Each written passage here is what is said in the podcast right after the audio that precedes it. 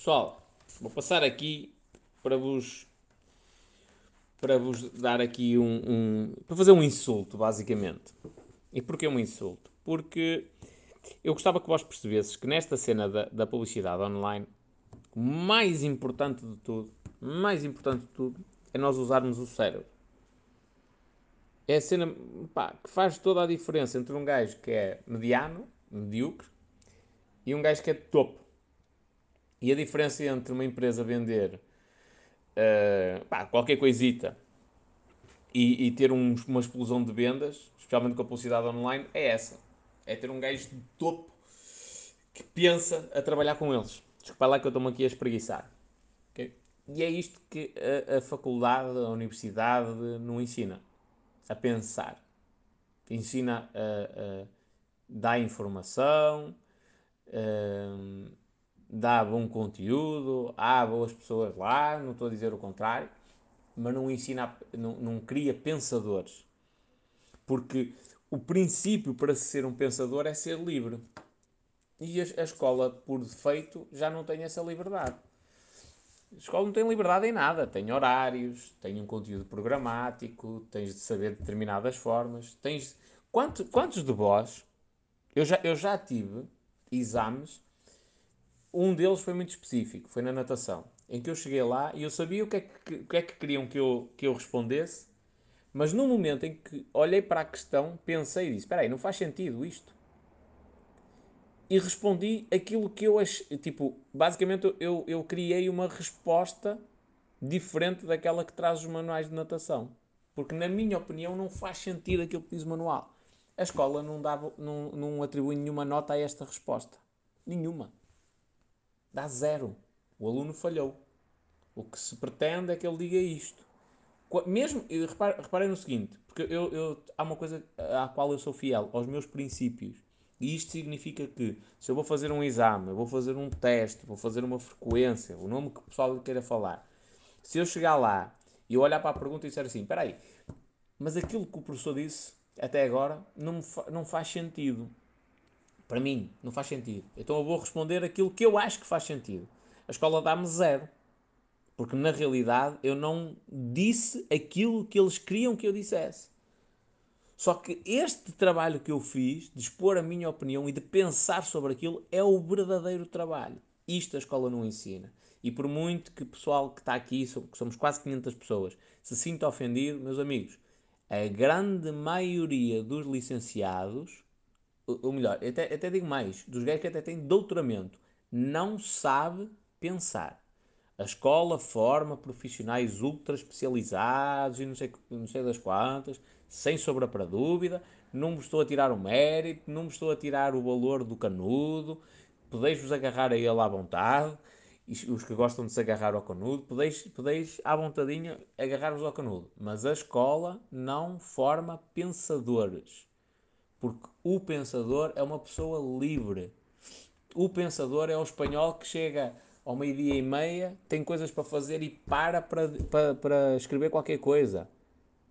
Eu tenho, eu tenho várias, várias cenas que existem que ainda não vi ninguém a falar sobre elas. Ninguém. Ninguém, ninguém, ninguém no mundo inteiro. Não estou a dizer que, que fui eu que as criei, porque pode existir um, um, macaco qualquer na outra ponta do mundo que se lembrou disso primeiro do que eu. Um, mas há coisas que, que eu tenho que são minhas. Ontem estive a criar um exercício que é vamos ao cu. eu acho que é escusado dizer que nunca vi este exercício em lado nenhum, a não ser na, na parte da pornografia. Desculpa lá. Uh, com este título. Isto, isto acontece porquê? Porque eu penso. Não estou a dizer que sou mais ou menos do que ninguém, mas eu penso, eu sou livre nos meus pensamentos. Eu tenho uma técnica de copywriting que é a escrita assexuada. Nunca vi ninguém a falar sobre isso. Nunca. Nunca. Nem o nome, nem a técnica em si. Isso, eventualmente, é um problema que não existe. Ou melhor, é um problema que não existe no inglês, que os brasileiros resolvem com o uso do você. E nós, em, em português de Portugal, precisamos de uma técnica específica. Eu tenho essa técnica na área do copyright. Nunca vi ninguém a falar sobre isso. Eu tenho, hum, eu tenho uma, uma, uma um conceito que é privacidade pública, que é o que nos faz gravar. Por exemplo, é o que faz uma miudita de 15 anos gravar um vídeo para o TikTok em trajes menores no quarto dela, mas ela não se sente à vontade para subir a um palco, nem se sente à vontade para fazer uma sessão fotográfica. Porquê? É uma questão de. Ela está num, num local que para ela é privado e não lhe custa a gravar, desde que ela esteja habituada a, a filmar, a, a, ter o telemóvel e fazer TikToks, não lhe custa nada filmar. Porque ela pensa que aquilo não tem uma exposição real, mas tem. E ela não percebe isso.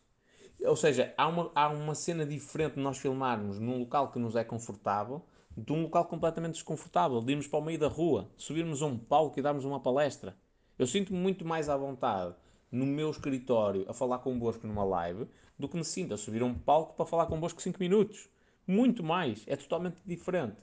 E eu isto chamo-lhe o conceito de, de, privacidade pública. Isto que acontece especialmente nas redes sociais. Por isso é que muita gente critica as mulheres da exposição do corpo, ou às vezes até os homens, e isto acontece quase que de uma maneira inconsciente. Porque as pessoas, na realidade, estão num local que lhes é confortável. Elas não conseguem replicar aquilo, a grande maioria delas não consegue replicar aquilo fora desse ambiente.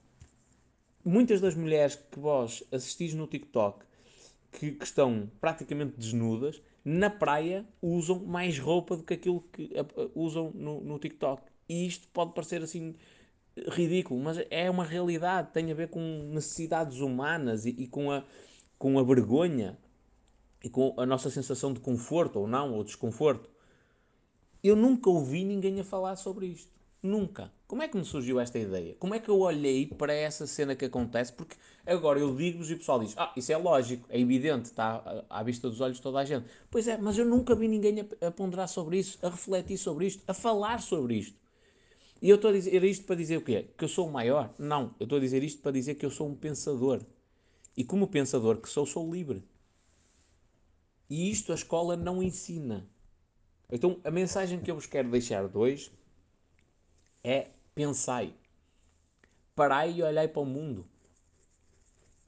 Eu enfrento, enfrento a janela da minha casa, às vezes sou ali, estou, por acaso agora não, estou sentado em frente ao computador, mas volta e meia vou à janela enquanto estou a mandar áudios para vós ou para alguns clientes, uma coisa assim. e, e, e, eu, eu estava ali um dia e reparei, vários dias até, que as pessoas, há ali uma escadaria que dá acesso a uma rua, uma rua traseira ao centro de Rebordosa.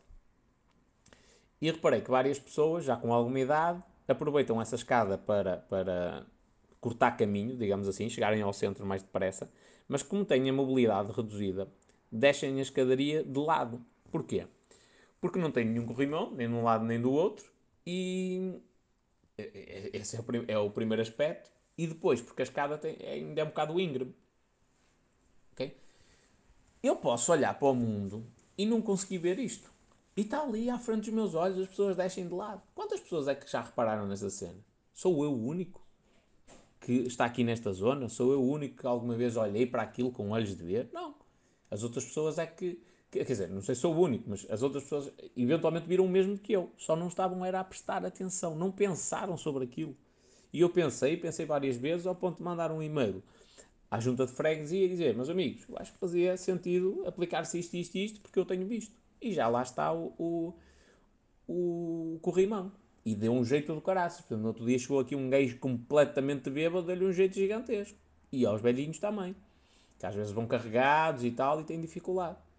Isto acontece porquê? Porque eu paro para pensar sobre as coisas. Eu, ah, eu, eu não sou um ser perfeito que não erra. Uma vez no trânsito, ainda me lembro. Eu, entre aspas, fui assim mais agressivo com o senhor e o homem tinha razão. E como é que eu sei que ele tinha razão? Porque eu depois parei, refleti e disse: epá, o homem foi impecável comigo e eu é que estava ali tão tão deprimido, digamos assim, com a cena do trabalho e tudo mais, que nem percebi que o homem, o homem tinha razão e que o semáforo, entretanto, tinha mudado de cor e eu é que estava irritado, basicamente. Porque eu pensei sobre a situação. Então, pensai. Isso é, é, é a cena mais importante. É o que a escola não ensina. A escola não ensina a pensar. A escola não incentiva o erro. A minha professora de Geografia, eu nunca estudei muito, ok? até tirava notas fixas de geografia, mas nunca fui aquele aluno de, de, estudar. Tipo, aliás, eu não fui aluno de estudar. A minha professora de geografia, uh, dizia, dizia, escrevia, por exemplo, ah, pá, volta e meia havia aqueles dias, sei lá, dormi mal e tal, e tinha teste, e dormi mal, mas não foi porque estive a estudar. mas tinha teste, uma cena assim do género, e e, e, tipo, chegava, opá, chegava, ela tinha sempre uma pergunta de desenvolvimento e eu, às vezes não desenvolvia aquilo, basicamente. Tipo, estava tão cansada opá, que nem me apetecia estar a escrever. E chapava para lá a informação que ela queria ouvir e estava feito. Ela escrevia-me. Ela escrevia no, no próprio teste a vermelho a dizer isto não é uma resposta à espanhol. Não era à espanhol, é o meu nome verdadeiro, mas é para vós perceber. Isto não é uma resposta à espanhol. Eu quero uma resposta à espanhol. E dizia-me isto. Dizia, pá, uma vez como a dizer, opá, eu dos teus colegas não exijo isto, de ti exijo. Tu tens muitas capacidades e eu, eu quero uma resposta. É, aquilo era uma pergunta de desenvolvimento para ela, para ela me obrigar a pensar. Ela não queria saber se aquilo que eu estava a dizer estava certo ou estava errado. Ela queria saber a minha opinião sobre aquilo. Eu, uma vez, isto, isto já vem desde, desde pequeno, eu gosto de pensar nas coisas. Uma vez, no, numa aula de filosofia, a gaja entregou-nos um, foi a primeira vez que eu fiz um trabalho de casa. Pelo menos para, para, para filosofia. Já tinha mandado vários e, e, e ela mandava e, e aquilo chegava lá sem ser feito, não é? Mas houve um, uma vez em que ela entregou uma, uma imagem de Jesus Cristo, tipo, epá, foi uma imagem, eu, eu dei valor porquê? Porque ela imprimiu aquilo em papel de fotografia para 25 pessoas. E eu, ui, foda-se estagiária e tal. Eu, a gaja está mesmo comprometida em nos ensinar, a dar-nos as melhores condições. Tipo, a escola de certeza que não pagou isto. A gaja pagou do bolso dela. Pá, aquilo deu, eu dei tanto valor à atitude dela que eu senti-me na obrigação de fazer os trabalhos de casa. Okay? Reparei aqui o poder da reciprocidade. Um, senti-me na, na, obrigação de fazer os trabalhos de casa. E, e, a obrigação era basicamente, o trabalho de casa era basicamente uh, descrever a imagem. Eu quando terminei de descrever a imagem, a gaja perguntou-me assim: Onde é que tu foste buscar isso? E estamos a falar nos primórdios da internet. Por acaso, eu nessa altura já tinha internet. Por acaso. Foi, talvez deva ter sido das primeiras pessoas. Na minha turma quase ninguém tinha, acho eu. Uh, e eu tinha o modem 56k. Okay? Para quem não sabe o que é, é uma coisa muito antiga, que a gente via-se desgraçado até para fazer uma pesquisa no Google, às vezes. Um, isto foi mesmo os primórdios. E ela, ela perguntou-me onde é que eu tinha ido buscar aquilo, mas estava a fazer essa pergunta com espanto e, de, e sincera. Porque ela nunca leu em nenhum livro aquilo. Nem eu. E agora estou a dizer isto com toda a legitimidade do mundo. Nem eu. Aquilo fui eu que parei, pensei e disse assim: eu vou descrever. Primeiro, eu valorizei imenso a atitude dela. E foi isso que me fez fazer os trabalhos de casa que eu nunca os tinha feito. Ela mandava e eu não fazia. Mandava, eu não fazia. Então vou perder tempo. Eu já perco 8 horas do meu dia, entre aspas, dentro da escola. Vou perder tempo do meu tempo livre, em que eu devo estar a ser feliz, para estar a fazer trabalhos de casa. O que é que isso me vai ajudar a evoluir? Foda-se. Se eu não aprendo naquelas 8 horas é porque eles são incompetentes. Só. Não há outro motivo. É porque eles são incompetentes. Então, uh, face a, a, àquele trabalho de casa, eu, eu ponderei mesmo, espera aí, tudo que possa...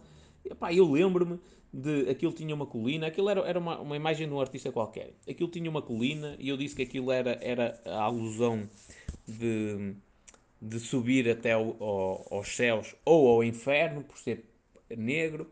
Reparei no, no pormenor da mão esquerda de Jesus Cristo estar mais suja do que a direita, e isso remetia para a ideia do cruz canhoto um, e do diabo. Pronto.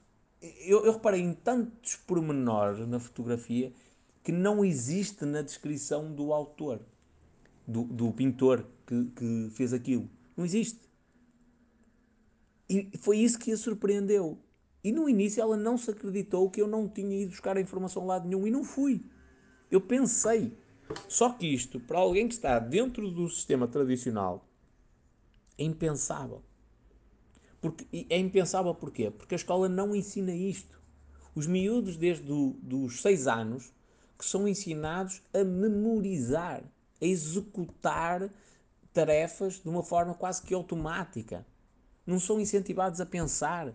A escola, um, um aluno que, que, que, o professor pergunta determinada coisa uh, num exame e o aluno chega lá e diz assim: Eu não concordo por isto, isto, isto, isto, isto, isto, isto. tem zero naquela pergunta. Na realidade, esse aluno é extremamente valioso porque pensou sobre aquilo que lhe perguntaram. Não faz sentido nenhum. Porque é que eu nunca, eu nunca estudei para testes da maneira convencional? Não faz sentido. É uma falácia autêntica. Qual é o objetivo de um exame? É avaliar a minha capacidade, ou melhor, as capacidades que eu adquiri.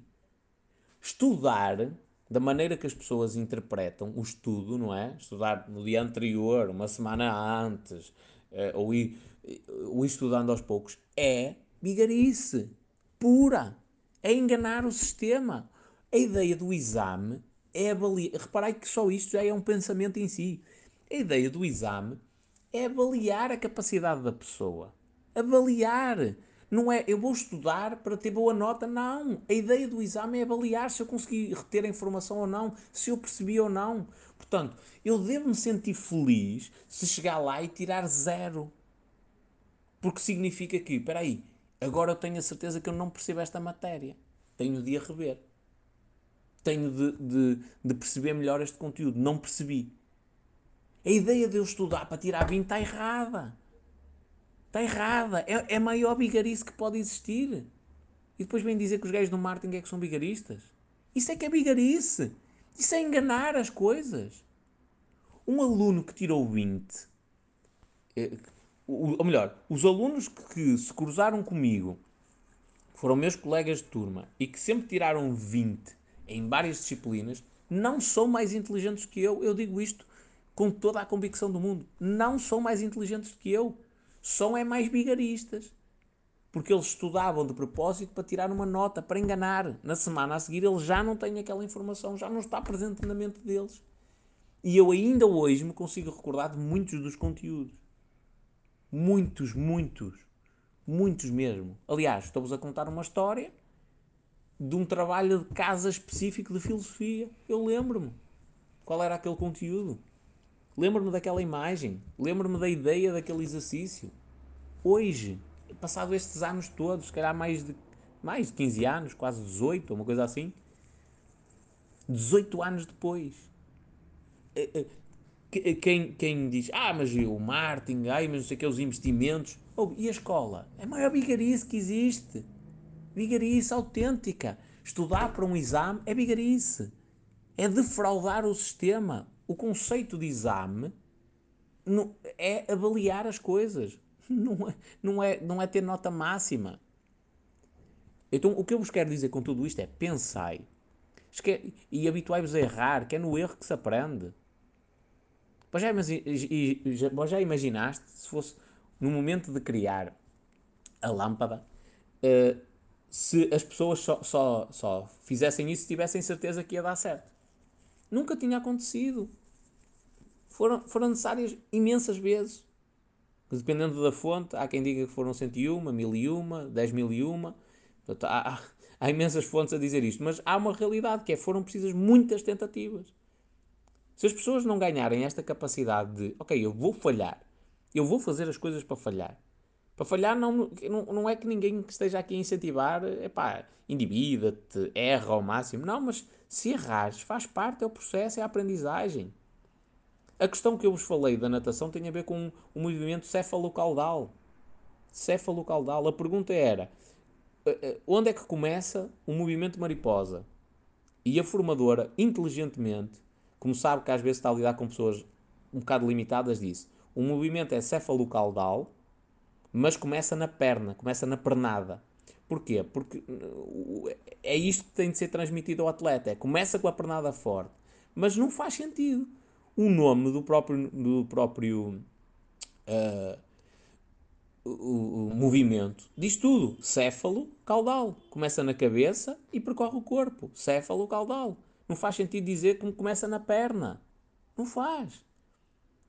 Mas eu percebi porque é que ela disse isso. Para a grande maioria das pessoas, uh, chaparam exatamente aquilo que ela disse. Exatamente. E eu arrisquei-me a tirar, uh, uh, ou melhor, eu abdiquei de uma pergunta, porque eu sabia a resposta certa, abdiquei de dizer a resposta certa para dizer o que eu considero que é o correto mesmo. Eu sei que ela me vai avaliar por aquela resposta e se eu disser começa na pernada, ela dá uma nota máxima nessa resposta. Mas eu decidi fazer o contrário e ficar de consciência tranquila. Eu não consigo compactuar com estupidez. Então, se, eu achei aquilo estúpido, por, porque é que eu só, só refleti no momento do exame? Simples, porque lá foi-me feita uma pergunta diretamente, primeira coisa. Depois, porque durante toda a formação, dada em horário pós-laboral, com, com um esforço a nível de, de, de sono gigantesco, eu nem consegui raciocinar. Quando cheguei ao momento do exame, fresquinho e tal, tenho de escrever, eu pensei sobre aquilo. E se isto é a maior estupidez? Como é que eu não me lembrei de dizer isto antes? E escrevi no exame. Fui livre. Atuei de acordo com a minha consciência. Não atuei de acordo com aquilo que a pessoa queria ouvir. E o que é que eu fiz? Esperei, não fui andar a reclamar. Esperei, saiu a nota do exame, 17 valores, já agora, em 20. Uh, eh, saiu a nota do exame e disse assim: Olha, eu nesta resposta respondi isto, isto e isto, e eu sei que queria isto, e isto e isto. Provavelmente tive a resposta errada, mas quero lhe dizer que eu não concordo. Não concordo com o facto de, de responder que o movimento começa na perna. E a pessoa até me disse: Ei, não, se quiseres, vens aqui à faculdade e nós conversamos eu até te mostro o exame e tal. E não, não, não, não, eu não quero saber. Eu não quero saber, tipo, não, não faz diferença. Entre eu tirar 10 e tirar 20 não muda rigorosamente nada. Não, não estou a fazer isto para contestar a nota. Só lhe estou a dizer para eu ficar também de consciência tranquila, estou-lhe a explicar só porque é que eu não respondi aquilo que queria ouvir, aquilo que queria que eu colocasse no exame. Porque eu acho que não faz sentido nenhum. Mas ao mesmo tempo, dou-lhe imenso valor pela sua capacidade de cometer um erro técnico para, para fazer com que, pá, se calhar pessoas que não usam, eh, entre aspas, tanto o cérebro, não cometam esse erro no cais da piscina, quando estão a dar aulas de natação. Então, se eles disserem que começa na pernada, menos mal. É? Os atletas vão memorizar isto, estão a dar o feedback, entre aspas, certo. Apesar de que, na teoria, a, ondulação começa na cabeça. Uh, pronto. E então, o que é que eu fiz ali? Pensei. E fui livre. E é esta liberdade que a grande maioria de vós não tem. Não tem por vários motivos. Porque estáis agarrados ao que é que a sociedade vai dizer, ao que é que as pessoas vão achar, à pressão dos vossos pares, do vosso marido, da vossa mulher. E depois, desde os 6 anos de idade, que as pessoas vos ensinam a não fazer as coisas de, de determinada forma. A escola nunca vos incentivou a errar. Nunca. Os vossos exames são o que é que eles avaliam? Os acertos. Não avaliam a falha, não valorizam a falha, não valorizam o ensinamento que a falha vos trouxe. Nada. Se vós tirares um exame num exame de 0 a 20, se vós tirares 1, 2, 5, 7, qual é a sensação que vos dá? Má. O que é que a sociedade vos diz em relação a isso? Sois burros. Está completamente errado. Completamente errado.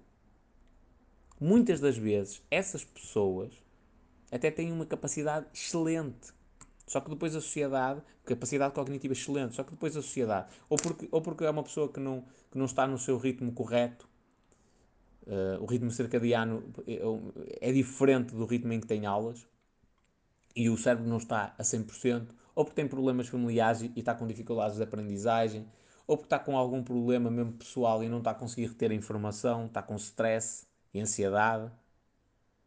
Mas ninguém avalia isto. Ninguém. A escola só vos engana. Por isso é que o pessoal que dá muito valor a um canudo, pá, sinceramente e de coração, dai o máximo de valor a esse canudo, porque não vos resta muito, ou melhor, não vos restam muitas mais alternativas. No mundo real dos negócios, dificilmente vós uh, conseguis vingar. Dificilmente. Porquê? Porque aí é preciso pensar, é preciso fazer. E aí o que é que conta? Conta mais a tua capacidade de falhar, superar as falhas, do que propriamente a tua capacidade de dizer Ei, eu tenho boas notas, olha, mete as notas para um sítio que eu cá sei acima. Não te adianta de nada. Isso não te dá dinheiro. Pode dar algum a trabalhares como professor. Mas tu, se fores um bom professor, ganhas 5 mil euros por mês. Tu, se fores um bom executor, ganhas 50 mil. Ou 500 mil. Há uma diferença muito grande. Por isso é que esses economistas todos, sem ofensa aqui a ninguém específico, Mas esses economistas, advogados, juízes e tudo mais ficam chateados quando olham para um gajo que aparece de Ferrari. E os gajos dizem assim: foda, eu, eu estudei, eu fiz licenciatura, fiz mestrado, doutoramento, já editei vários livros, sou convidado para palestras internacionais e não sei o que, sou reconhecido na área e não consigo ter dinheiro para um Ferrari. Pois não, estás no mundo das ideias, estás no mundo do conceito teórico. E nós vivemos num mundo físico, execução. Não interessa tu teres a melhor ideia do mundo, se tu não a colocas em prática, não te adianta de nada. Não ganhas rigorosamente nada se não a colocas em prática. Portanto, é preciso, é preciso ter esta, esta capacidade. Esta capacidade de pensar, de executar as coisas. E o que eu vos quero incentivar, mais uma vez, isto era só tipo 2 minutos, já vão em 25. Já vai dar um podcast. O que eu vos quero dizer é: ganhai o hábito de pensar. Reservai um período do vosso dia para pensar. E questionai tudo. A minha resposta por defeito é não. Não concordo. Não aceito. É esta a minha resposta por defeito. Alguém me diz alguma coisa e eu. Ah, não é bem assim. Ah pá, não concordo. E às vezes não digo isto assim de maneira tão agressiva. Mas eh, no meu cérebro, o que está ali presente é: não, está errado. Este gajo está errado. Porquê? E isto obriga-me a pensar. Eu leio livros de gajos que se odeiam mutuamente. Leio o livro do, do Richard Taylor e leio do Taleb. e eles atacam-se uns aos outros. E porquê que eu leio? Porque assim eu fico a saber opinião dos dois lados da barricada. E eu olho e digo assim: epá, este acha isto, este acha aquilo. Vou tirar aqui partido de um ou do outro. Se é que devo ou não. Ou então eu acho que este está certo nisto e o outro está certo nisto. E que estão errados noutros aspectos. Isto obriga-me a pensar. Eu tenho cenas específicas de pensar assim: pá, espera aí, será bem isto que me estão a dizer? Por defeito, eu não acredito no que me estão a dizer. E isso ainda se notou há pouquíssimo tempo, quando eu partilhei aquela cena sobre, sobre as pausas. Que, uh, legalmente falando, a pausa de, de, ao, ao, longo do dia, a não ser a pausa para a refeição, que não existe consagrada na lei. Não existe. Aqueles 10 minutos para fumar um cigarrito e comer qualquer coisa. Não existe, não está consagrado na lei. Portanto, as empresas dão, pá, por bom senso e porque, porque acreditam que isso aumenta a produtividade e tal. Mas se um patrão quiser, não há essa pausa. Ponto. Deixa-vos comer, eventualmente, qualquer coisa. Se vós tiveres fome, se não tiveres, também não é obrigado a, a vos deixar parar. Uh, mas isso não existe. E houve muita gente que escreveu um comentário a dizer assim: Ah, mas a lei diz. A lei diz isto. A lei diz que há 2 minutos por cada hora de trabalho. A lei diz que temos direito a 10 minutos de manhã e 10 minutos à tarde. E, e para mim, aquilo só é sinónimo de uma coisa: de ignorância completa. Não é pelo facto de me estarem a dar uma informação errada. É a ignorância porque aquela pessoa não teve a capacidade de dizer assim: espera aí, quem é que me disse isto? Se calhar foi uma funcionária de limpeza que nunca leu o, o Código de Trabalho.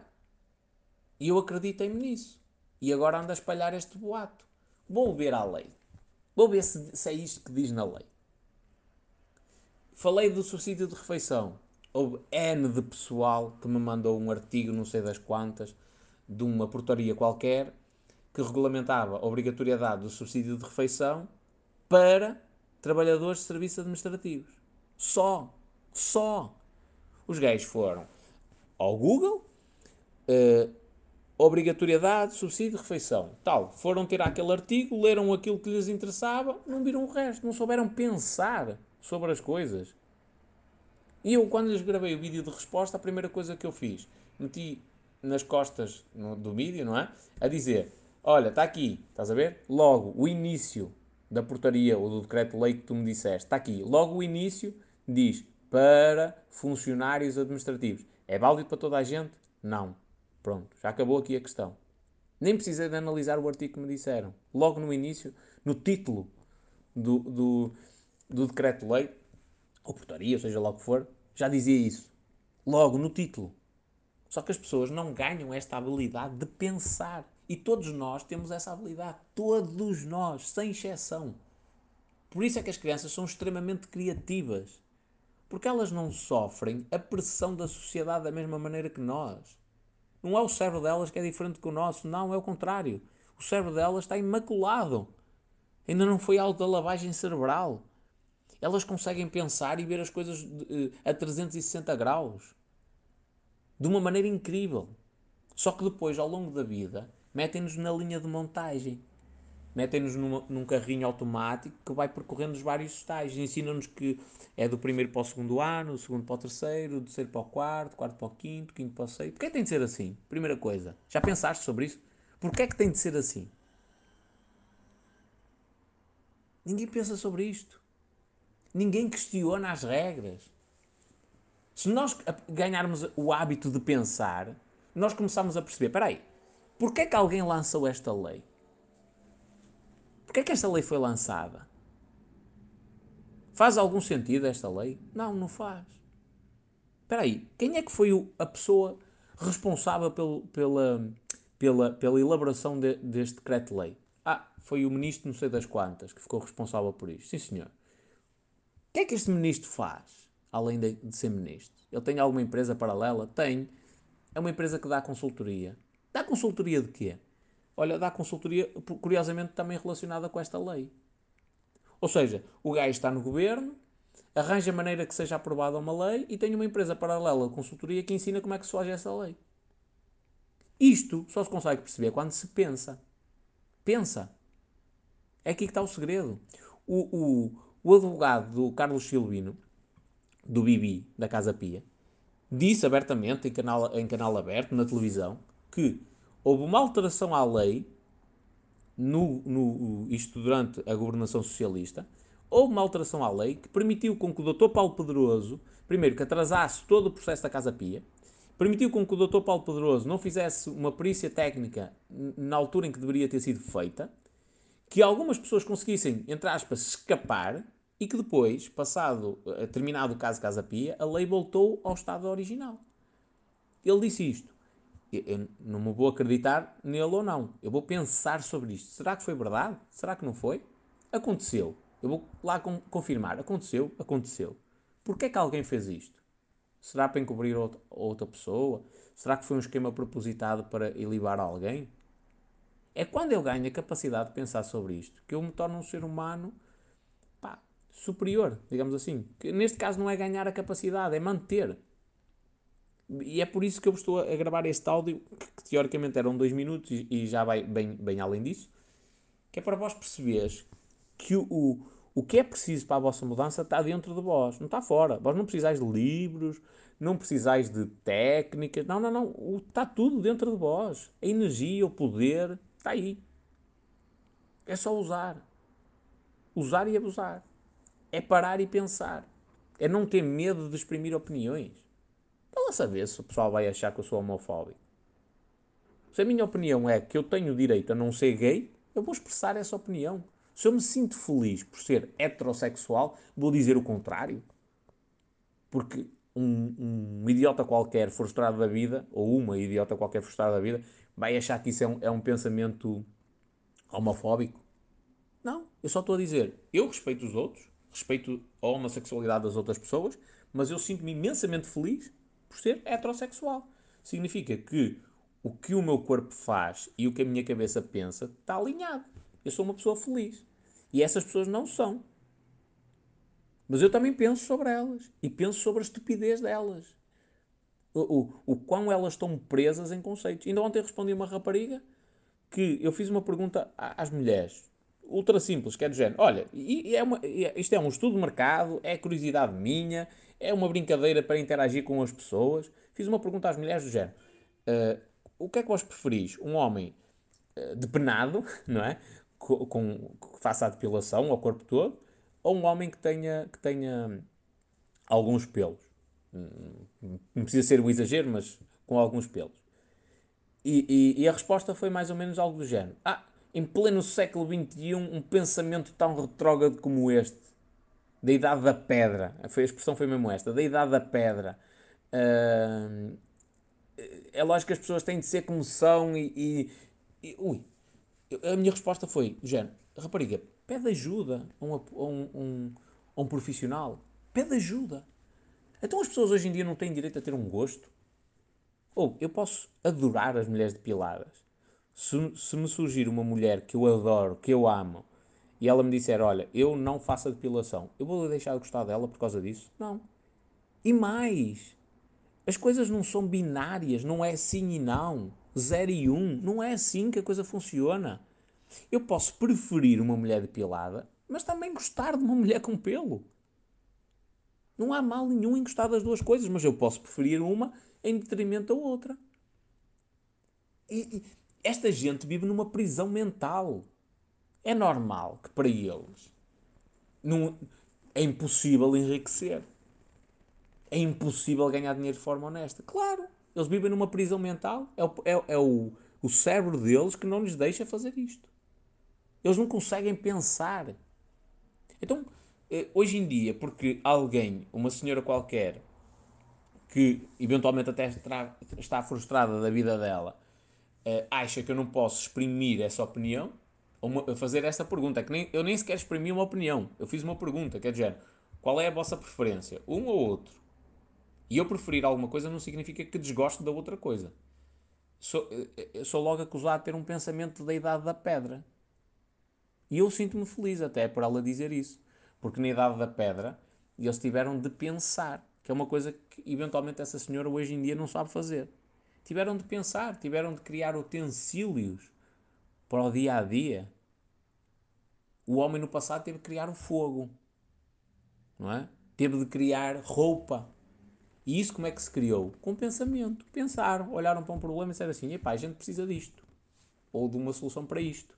Vamos criar aqui qualquer coisa. E criaram. Este tipo de pensamento que, ai, não se pode dizer nada. Não se pode dizer nada porque é homofóbico. Não se pode dizer nada porque é machista. Não se pode dizer nada porque. E atenção, não estou a dizer que não existam comentários que realmente são homofóbicos, realmente são machistas e que, e que possam deixar de si. Mas até isso é bom. O Ió espanhol, estás a dizer que um comentário homofóbico ou machista é bom? É! Mostra-vos o caráter da pessoa que está ali a fazer esse comentário. Eu, eu prefiro que, que, que as pessoas digam isso. Porque mostra-me logo, olha, está ali um idiota. Com, este, com esta pessoa não posso falar. Eu gosto que isso aconteça. Quereis um exemplo ainda mais flagrante? Simples, muito simples mesmo. Aquele taxista que uma vez disse assim: Ah, uh, uh, as meninas virgens estão aí é para ser violadas. Que polémica gigantesca. Primeira coisa. Alguém se deu ao trabalho de pensar porque é que aquele homem disse aquilo? Do género não está habituado a falar à câmara, para a câmara. A jornalista chegou lá, se calhar até uma rapariga bonitinha, pegou, pressionou, aquilo no meio de uma greve em que os ânimos já estavam exaltados e não sei o quê e tal. Pressionou o homem para, para dar uma entrevista, pá, e ele no meio da pressão disse uma coisa que se calhar nem concorda com isso. Quantas pessoas é que pensaram sobre esse assunto? Que isso pode ter acontecido por esse motivo? Pouquíssimas. Segundo, é bom que o homem diga isso. É bom. Eu olhei para aquele homem e disse assim: Olha, este homem é uma besta, não respeita as mulheres, muito menos as filhas dos outros, adolescentes. Eu nunca na minha vida quero que ele transporte uma filha minha no táxi dele. Nunca. Se uma filha minha sair no futuro, for para a noite e tiver de regressar de táxi para casa, que não seja no, no táxi daquele senhor. E até prefiro que ela me acorde para eu ir buscá-la. Não quero que ela venha no, no táxi daquele senhor, porque por mais cordial que ele seja, na maneira como a está a tratar, no fundo, ele se calhar está à espera de uma pequena oportunidade para fazer uma coisa que não deve. Então é bom ele dizer isso. É muito bom. Quantas pessoas é que dizem isto abertamente? Que dizem, epá, é bom eles dizerem esta estupidez e falarem sobre violações. Não, é bom. Assim, não, dá para nós notarmos onde é que estão os idiotas, onde é que estão os estúpidos. Epá, mas vamos incentivar o racismo? Não, mas é bom. Porque o racismo está aí na mesma. A pessoa que não diz, porque a sociedade condena, a pessoa que não diz assim, epá, estes pretos não valem nada, porque a sociedade o vai condenar, continua a achar isso. Essa pessoa que queria dizer isso continua a achar. Não vai dizer porque a sociedade vai-lhe cair em cima, mas a pessoa continua a achar e, consciente ou inconscientemente, vai tratar as pessoas de raça negra de uma maneira diferente. Então é bom que elas digam isso abertamente, que assim todos nós ficamos a saber: olha, pá, aquele gajo é racista. nem vale a pena falar com ele e até nos devemos afastar ou ter algum cuidado. Até é bom que eles falem.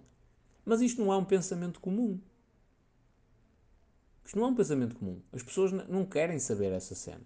Querem é saber o politicamente correto. É por isso que eu não tenho o mínimo problema uh, com, com a questão da escola. O mínimo. Estou muito bem resolvido. Eu até eu, eu conheço gente de todos os estratos sociais com fontes de rendimento uh, totalmente dispares, do gajo que ganha pouquíssimo, até numa situação, de, ou melhor, do gajo que não ganha nada, que está numa situação de pobreza e está na rua, ao gajo multimilionário. Uh, conheço pessoas de todos os estratos sociais. Conheço pessoas com toda, com, com, sem instrução nenhuma, pessoas que nem sequer chegaram a ir à escola e são analfabetas. E, e curiosamente escrevem porque é, é, copiam, não sabem ler nem escrever, mas escrevem porque copiam os caracteres. Um, e conheço pessoas com, com doutoramento e, e inclusivamente, inclusivamente reconhecimento e há cenas, as, as, aquelas cenas que existem, suma com lauda e coisas assim do género, essas merdas todas. Uh, e não há diferença nenhuma, quer de uma, quer do outro. E eu tenho respeito, quer de uns, quer dos outros. Porquê? Porque eu nunca fui um gajo estúpido.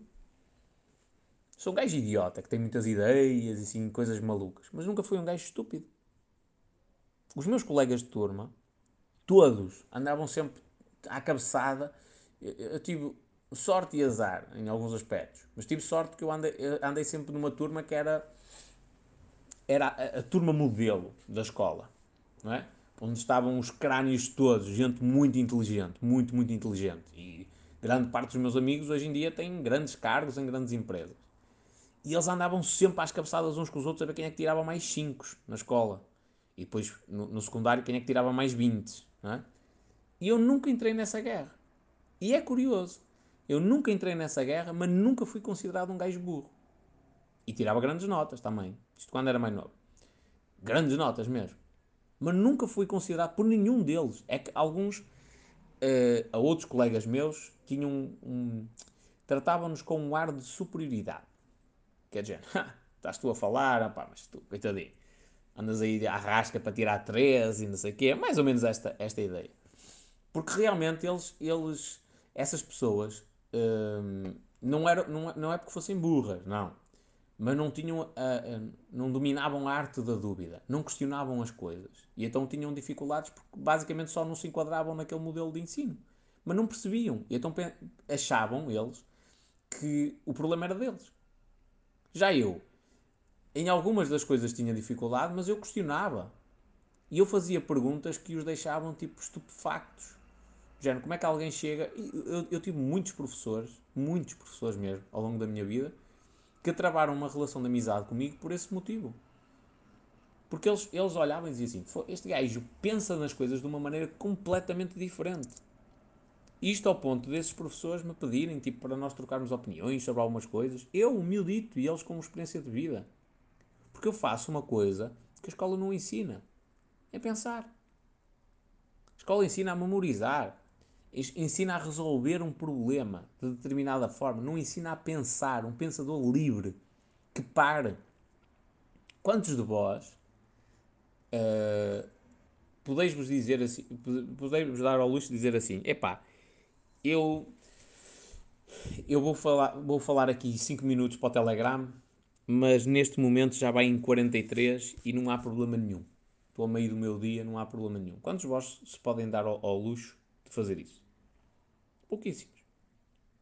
Faz sentido isto? A, questão não é, é, aqui não é dizer, ah, sou melhor que pode. Não. Faz sentido isso? Não. Então se vos vem uma ideia à cabeça, uma coisa que pode ajudar várias pessoas, vós precisais parar uma hora ou duas horas do vosso dia naquele momento para partilhar essa, essa informação que vai ajudar muita gente. Não é de todo lógico que o cidadão, o ser humano, tenha a possibilidade de parar e ajudar as outras pessoas, seja a pagar ou seja de graça. É. Só que a escola não nos ensina isso. A linha de montagem não nos ensina isso. Quando vós entrais para um horário de trabalho, ninguém nos ensina isso. A parar para pensar. A escola é boa para formar funcionários. Para vós trabalhares para alguém para o resto da vida. Opa, e não há nada de mal. Nada de mal. Só vos estou a dizer aqui que a vossa vida aumenta exponencialmente a partir do momento em que vós começais a pensar. Eu sei que muita gente vai levar isto como um insulto, mas a realidade é esta. Quando vós começais a pensar, as coisas acontecem. Muitos de vós nunca pensaram na vida. Passaram uma vida inteira, desde os 6 anos até aos 25 ou 26, 20 anos, sim, arredondado, 20 anos da vossa vida, a decorar coisas que já não vos lembrais de grande parte delas. Já alguma vez vós pensaste, oh, ei pá, eu tenho a letra feia, a minha letra é muito feia, ai porque eu, eu às vezes escrevo até me dói a mão. Já alguma vez vós pensaste porquê que isso acontece? Eu tenho uma resposta para vós. Foi a pessoa que vos ensinou a escrever e as pessoas uh, uh, uh, subsequentes que apareceram no vosso, no, no vosso percurso escolar que foram incompetentes. Não nos ensinaram a técnica. Não foi só convosco, foi comigo. Como é que eu percebi isso? Quando eu comecei a, perceber, o, espera aí, de onde é que vêm os problemas da minha mão no piano? Onde é que eu ganhei esses vícios? Eu ganhei esses vícios porque ninguém me explicou realmente como é que se pega numa caneta. Ninguém me explicou como é que eu escrevo sem gerar tensão na mão. Ninguém me explicou isso. Puseram uma caneta na mão, é assim, carregas aqui e aqui e agora escreves. E, e o resto há de acontecer por, eh, por, eh, por obra e graça de Nosso Senhor Jesus Cristo. E não é assim. Há cursos de caligrafia que vos ensinam isto. Ensinam a desenhar as letras de uma maneira bonita e ensinam-nos a colocar a caneta na posição correta, ensinam-nos a agarrar com a posição correta para nunca gerar tensão na mão. E a escrita sai muito mais fluida. Quantos de vós já pensaram nisto? Espera aí, porque é que eu tenho a letra feia? É, sou eu que sou burro, que não sei escrever? Ou será que me ensinaram mal? Só que pensar sobre isto dói. Dói, não é? E expressar esta opinião dói ainda mais. Dizer assim, os meus professores da primária, licenciados, se calhar com mestrado e doutoramento, doutoramento não acredito muito, mas mestrado pelo menos alguns deles devem ter, são incompetentes. E está aqui, a prova sou eu. Eles não me conseguiram ensinar a escrever direito. Eu sei escrever, sei ler, sim senhor, essa parte cumpriram, que se calhar até é mais fácil, mas a questão de dar um feedback constante para me alterarem o, o, o a postura da mão, não conseguiram fazê-lo. E é uma coisa básica. Na natação isto acontece todos os dias. Eu, há determinados atletas que têm um erro muito específico. O que é que eu faço? Eu penso, penso do zero, de um exercício que não existe em lado nenhum, que eu lhes possa dar para corrigir aquele erro àquele atleta. O exercício é pensado. Pensado. Não fui buscar à net, não fui buscar ao YouTube. Também consumo alguns desses conteúdos, até para ter ideias. Mas fui eu que criei aquele exercício para aquele atleta. Com as crianças exatamente igual. igual. Para lhes dar aulas de natação, fui eu que criei determinados exercícios. Eu. Epá, e fui inspirado noutras coisas. Foi. É difícil nós criarmos alguma coisa do zero. Há sempre ali alguma inspiração. Mas fui eu que criei o exercício. Porquê? Porque eu, eu sentia que existia a necessidade daquele, daquele exercício para aquele tipo de crianças com aquela idade. Então criei um exercício que adaptasse tudo isto. Do zero. É isto que falta na nossa sociedade. É a capacidade de pensar. Se vós parares para pensar na vossa vida, primeiro, e chegar à conclusão rapidamente de que ela não é tão bonita como aquilo que vós pensais, eventualmente, e que não estáis a fazer aquilo que vós quereis, realmente. E depois, se vós pensares, espera aí, mas para onde é que eu vou a partir de agora? Se eu continuar assim? E de perceber que ides parar um sítio que só vos vai deixar infeliz. Faz sentido? Não. Por isso é que quando eu começo a falar com as pessoas, elas começam, ai, tu estás a falar dos imigrantes, tu devias de ver a dificuldade. Ou, oh, é maior estupidez que tu me estás a dizer. Então tu estás a dizer que é uma dificuldade tremenda sair de Portugal e estás aí fora há 15 anos? Olá. Só se tu fores estúpido. Porque tudo bem que tu estiveste numa situação difícil, não é? Uh, foste para fora de Portugal, por uma necessidade, tudo bem. É tu, qual é a primeira coisa que tu tens de fazer? Se o objetivo é regressar, a primeira coisa que tens de fazer é qual é o meu plano para regressar? Qual é o meu objetivo de vida? O meu objetivo de vida é estar aqui o mínimo tempo possível para regressar para a beira da minha família e vou regressar a Portugal ou para trabalhar num emprego ou para criar uma empresa e começas a construir esse futuro. E a pessoa não fez isso. A pessoa basicamente esteve na dificuldade, viu ir para o estrangeiro como uma solução, foi para o estrangeiro e depois ficou lá. E há de continuar lá até o resto da vida. É o cérebro que faz com que as coisas aconteçam desta maneira. Ela já está tão habituada àquilo que vai continuar ali para o resto da vida. Faz sentido? Não. Porque o objetivo de vida daquela pessoa não está alinhado com as atitudes que ela faz. Eu faço isto muitas vezes. Do género, espera aí, eu adicionei aqui uma cena qualquer às minhas rotinas diárias. Faz sentido isto? Não. Siga, descarto. Li o livro, torna-se um, um, um sobre-humano. Tem lá alguns exercícios engraçados. Tenho. Fiz algum deles? Quer dizer, fiz para experimentar, mas apliquei já a minha rotina? Não, não faz sentido. Acho que aquilo é cientismo a mais. Uh, é, cientismo é um, um, termo que o Taleb usa. Uh, faz sentido aplicá-lo às minhas rotinas? Não. Está alinhado comigo? Não. Siga, passa, passa à frente. Mas isto obriga-me a pensar. Que é isto que falta. Pensar, amigos. É, o que faz a diferença quando eh, eh, por exemplo, grande parte do pessoal começou a gravar conteúdo. Qual é que é a grande diferença entre eles e o espanhol? É que, mesmo eles conhecendo mais sobre a área de negócio deles, o espanhol pensa sobre o conteúdo. É a única diferença. Eles ainda estão presos. Atenção que eu não estou aqui a dizer a ninguém que sois burros, ok? Eu estou a dizer precisamente o contrário, que todos vós, uh, em todos vós existe esta capacidade de pensar, melhor dizendo. Uh, só que o pessoal está tão tenso. Ai, o que é que as pessoas vão achar de mim? Ai, o que é que os meus familiares vão dizer quando me virem no TikTok? Ai, e se eu me enganar a dizer as palavras? Ai, estáis tão tensos com esta pressão da sociedade e não sei o quê, que não, não, não dá tempo para o cérebro pensar. É que para pensar é preciso uma coisa, não ter regras. Senão não sois um verdadeiro pensador. Não sois verdadeiros pensadores, não sois livres no pensamento. O Augusto Cury diz num livro dele que exercitar a arte da dúvida, que curiosamente o, o, o livro chama-se Código da Inteligência, exercitar a arte da dúvida consegue fazer mudanças significativas no cérebro no espaço de duas semanas. Falar, questionar as coisas. Quantos de vós é que já se questionaram se os números do Holocausto judeu são verdadeiros ou não? O que é que existiu por trás de tudo aquilo que nos é anunciado? Quantos de vós já se questionaram sobre isso? Se calhar pouquíssimos. A escola ensinou daquela maneira, é assim. Não estou a dizer que não existiu o Holocausto, não estou a negar que existiu um Holocausto. Estou a dizer que, da mesma maneira que alguém cometeu uma atrocidade contra determinados grupos, eventualmente alguém se pode ter aproveitado dessas atrocidades para fazer política, para ter até retorno hum, financeiro, retorno monetário uh, com aquele aproveitamento, não é? Se eu só consigo chegar a essa conclusão se eu pensar, se eu aceitar tudo que o meu professor de história me diz que está no livro, no catrapaço que ele leu, que foi outra pessoa que escreveu, e essa pessoa escreveu porque leu de outro livro de outra pessoa e assim sucessivamente. E a pessoa original escreveu um livro com más intenções. Escreveu o livro com a intenção de ganhar dinheiro, de enganar as pessoas. Se calhar até escreveu uh, o livro baseado, baseando-se em factos que não são verídicos. Está que pensar, meus amigos. Está muito que pensar, muito. E o que, eu, o que eu vos quero dizer com isto é: a vossa maior capacidade, uh, enquanto meus ouvintes, e a nossa maior capacidade enquanto seres humanos, é pensar. E ela existe em nós, independentemente da nossa capacidade cognitiva, sempre.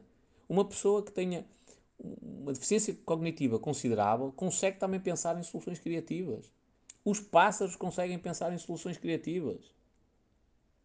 Os cães conseguem pensar em soluções criativas. O, o gato consegue pensar numa solução criativa.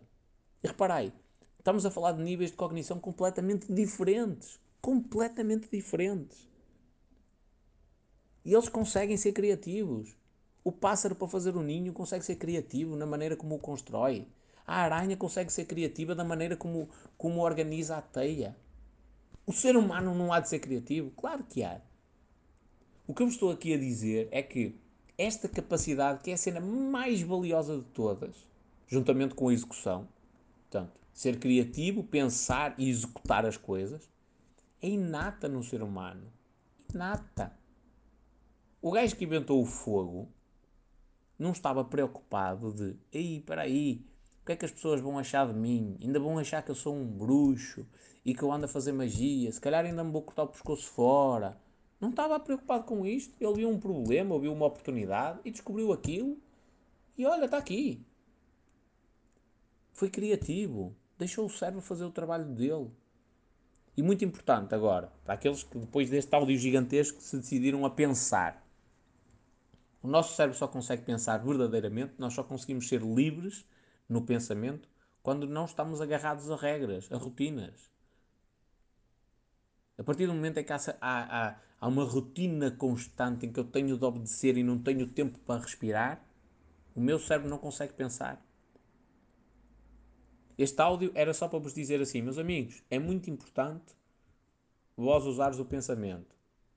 Pá, estava a contar em uns 5, no máximo 10 minutos. É, 55 minutos neste momento. Porque eu, eu, enquanto eu comecei a falar, comecei a pensar também naquilo que eu estou a dizer. E comecei a pensar que, espera aí, isto faz todo sentido eu, eu esmiuçar ainda mais o tema para ajudar outras pessoas parei mais tempo. Se eu tiver uma rotina em que daqui a uh, 10 minutos tenho de entrar obrigatoriamente numa reunião e não sei o quê, acabou. Isto pode acontecer. Não estou a dizer que não. É lógico que os nossos, os nossos dias têm de ter rotinas, mas eu também tenho de ter a possibilidade de quebrar uma rotina. Isto já me aconteceu N de vezes. Eu trabalhava à noite, chegava a casa mais ou menos às 2 da manhã, final da tarde e, e noite, Chegava a casa mais ou menos às duas da manhã e, e queria-me deitar logo, eh, logo, que era para acordar às 10 do dia a seguir, mais ou menos. Mas muitos dos dias eu chegava a casa e o meu cérebro, como o horário de, uh, estava trocado, digamos assim, estava extremamente ativo àquela hora. E eu ficava a escrever ideias até às 6 da manhã. E às vezes estava mesmo cansado, apetecia-me ir dormir. E porquê é que eu não o fazia? Porque a criatividade não espera surgiram. Isto é um bocadinho como, como quando há excitação, não é? Às vezes não dá para esperar, é ali, olha, é no momento, é no sítio onde se está e é irracional, é, mas paciência. E a criatividade é exatamente igual. Exatamente igual. É, surgiu, aproveita-se. Eu até costumo dizer que a criatividade é como as mulheres, estimula-se. um, mas é mesmo assim. Tipo, há muitas. Há, eh, eh, o homem não precisa propriamente dessa estimulação. O homem está sempre pronto para a guerra, sempre com, com o mastro levantado uh, para navegar em qualquer mar. Uh, mas a mulher, por vezes, não tem esse, esse, essa vontade imediata, mas ela surge. Se for estimulada, ela surge. E da mesma, a mesma coisa também acontece ao contrário. Apesar de não ser tão comum, mas também acontece ao contrário. Se a vontade surge, tem é de ser estimulada o desejo sexual, o apetite, a vontade, ela surge com uma devida estimulação. E quando eu digo estimulação, não é mesmo na, na, nas áreas genitais nem nada do género. Não, é falar ao ouvido, é o beijinho no pescoço, é, é o morder a orelha. E a coisa começa a acontecer. É o beijo na boca, intenso mesmo, tipo de carinho e, e de safadeza, às vezes, como dizem os brasileiros. Isso começa a surgir. E a criatividade é exatamente igual. Se vós pegares numa folha e, assim, e, e escreves assim: Pá, vou ser criativo. Primeira coisa. Vou pensar de ideias de negócio para a praia. Elas vão começar a surgir. Se vós deres espaço e não pressionares a vossa mente, as ideias vão começar a surgir. E ficar, e ficar completamente espantados, estupefactos com o que vai acontecer, com a capacidade do vosso cérebro. Por isso é que as pessoas, e por isso é que eu digo que eu não tenho medo de nada, nem ninguém, de nenhum doutor, doutorado, nem nada do género, nada. Porque o gajo não consegue ser mais criativo do que eu. Não consegue, por muitos estudos que tenha. Pode ter, lá está, pode ter até uma competência técnica superior em algumas áreas, consegue criar ideias diferentes do que aquelas que eu consigo criar porque ele tem mais conhecimento técnico, mas não significa que ele seja mais criativo do que eu. Significa que tem mais instrução numa área específica. Se formos para outra, eu tenho mais instrução do que ele, consigo ser mais criativo do que ele no balanço geral, ele não é mais criativo do que eu. No máximo é tanto. Não é? E depois, ele é criativo dentro daquela área porque está lá tudo formatado. Mas eu coloco a, a, a criar ideias de negócio ou campanhas e ele bloqueia completamente. Porquê? Porque a criatividade dele só existe naquele, naquele sítio onde ele está seguro. Aquilo que ele aprendeu. Para o resto, não. Eu, meus amigos, eu uma vez tive, tive uma situação lá com, na área dos estofos. Tinha a ver com estofadores e os, os chamam-se casqueiros, as pessoas que fazem o casco de um sofá. Não é que fazem a, a, estrutura de madeira que suporta o sofá e depois o estofador estofa aquilo. Um, e surgiu ali um problema. E o gajo que encontrou a solução para resolver o problema fui eu. Não foram, não foram os estufadores experientes, nem foram os casqueiros experientes. Estava toda a gente ali a coçar a cabeça e tal. E a solução ia ser, ia ser basicamente criar um, um sofá de novo, fazer tudo de novo, porque estava mal e não dava para fazer daquela maneira. E eu olhei para aquilo e disse: qual é o problema? Ah é assim, assim, assim. E, é, é, o estofo, para estufar é preciso passar o, o o pano por este sítio e tal e tal e tal. E eu disse: Olha, porque é que não se rasga isto de uma ponta à outra? Eles, e realmente, eu disse: Pá, pegais num tico-tico, rasgais isto de uma ponta à outra, cria-se aqui uma fenda. É o ideal? Não. No próximo sofá que se fizer, dá-se mais espaço, cria-se aqui duas travessas, tal, tal, tal, tal, tal, tal, tal. Mas neste daqui, pelo menos, não se, deixa, não se deita o trabalho ao lixo. E foi isso que foi feito. O gajo que criou a solução é um gajo que não percebe nada da área dos estofos. Não é assim, mas de uma maneira geral, não sou estufador. Não sei estufar.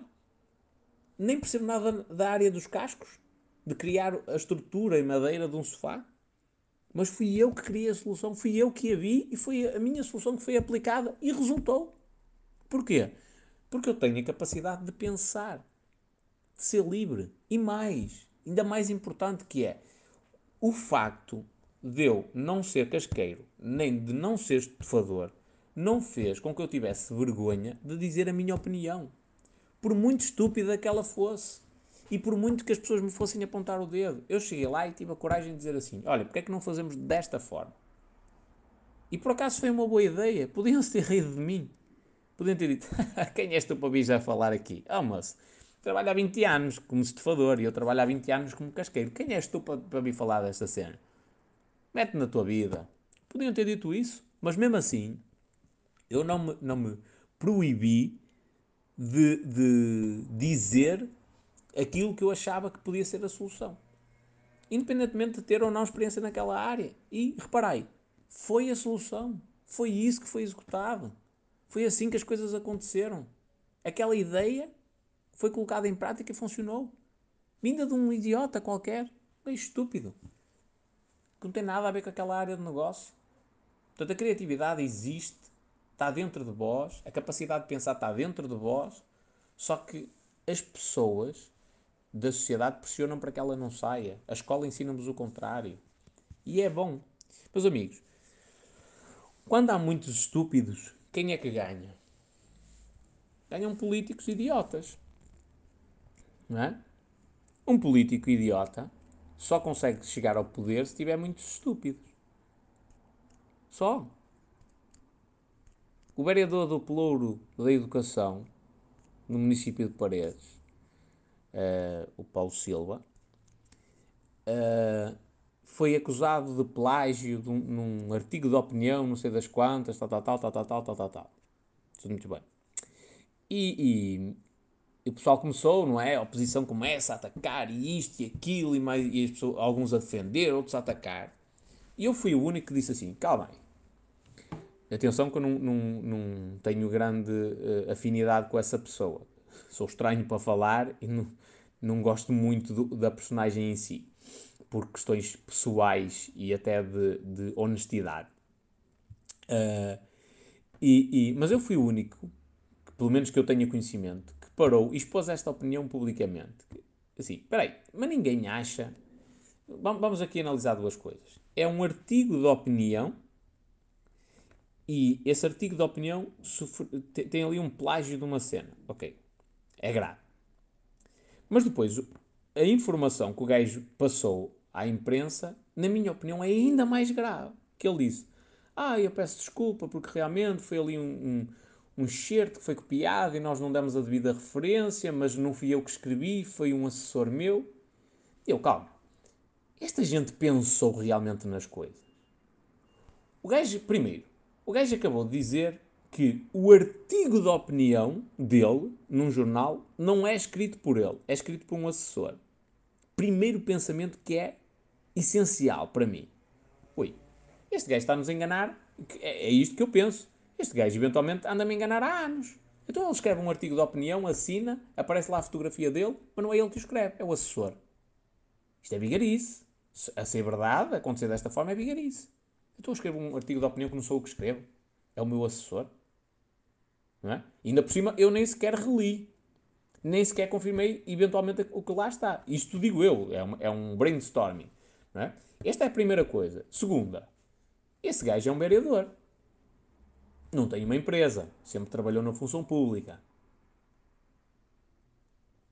É o, o assessor que lhe escreve os artigos de opinião para um jornal, como cidadão, é pago por quem? Por ele? Ou é um assessor da Câmara Municipal? O que me deu a entender, não sei se estou certo ou se estou errado, mas acho que não deve estar muito errado, é que aquele assessor é um assessor da Câmara Municipal de Paredes. Portanto, o Estado português está a pagar a um funcionário para estar na Câmara Municipal de Paredes a escrever artigos de opinião para aquele senhor publicar no jornal em nome dele e ganhar fama à custa disso. As pessoas pensaram sobre isto? Não. Preocuparam-se em ah, eu vou defender ou eu vou atacar. Vou defender porque eu sou amiguinho, amiguinho dele e, e quero lhe dar beijo no rabo e vou defendê-lo, independentemente da cagada que ele fez. Ou então vou atacar porque eu sou da oposição e vou atacar porque isto é plágio, que está ali, porque alguém na Câmara Municipal de Vila Real escreveu o que estava ali na parte inicial daquele artigo e eu vou atacá-lo. Só porque sou da oposição. Mas alguém pensou nesta cena? Não. Não. Mas não é uma coisa lógica. É mais do que lógico. Quando o pessoal vem comentar a cena de dizer Ei, tens a mania que sabes tudo. Não. Não tenho a mania que sei tudo. Eu questiono, eu quero saber sobre tudo. Se alguém trabalha na área automóvel, eu sou um especialista na área automóvel? Não, mas eu quero saber.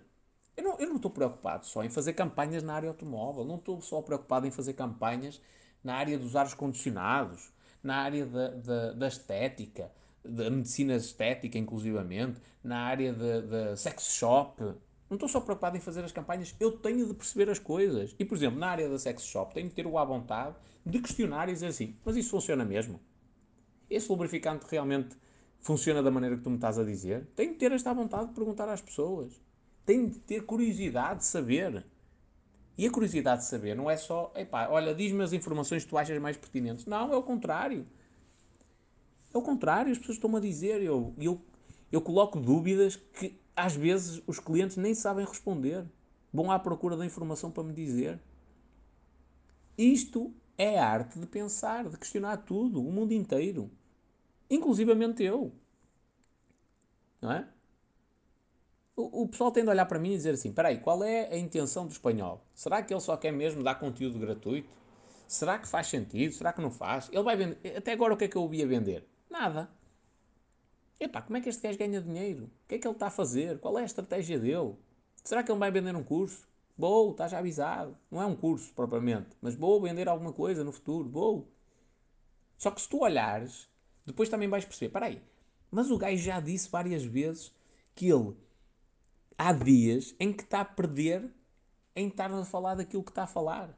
Quando eu estou a falar, por exemplo, eu estou aqui há uma hora e oito minutos neste momento a falar sobre a importância de pensar. O que é que isto me dá de vantagem para o meu negócio? Zero. Zero. Até prejudica.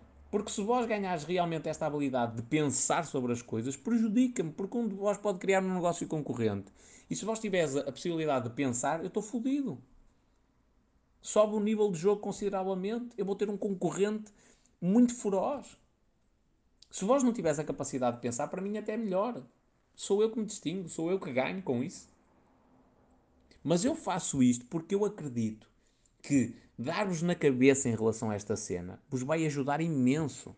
Vai fazer a diferença entre vós viveres o resto da vida numa fábrica com o horário das 9 às 6, num emprego que vós odiais, completamente depressivos uh, e, e, a depender às vezes até de medicação para andar aí em pé, e entre vós teres uma pequena empresa vossa, mas acordaste todos os dias com um sorriso de orelha a orelha e todos os dias são dias de sol, lindíssimos e bonitos, e, e não ganhais milhões, mas pelo menos há ali um, um negócio que é vosso, do qual, do qual vós vos orgulhais e onde vós gostais de trabalhar. E eu estou a perder entre aspas, não é?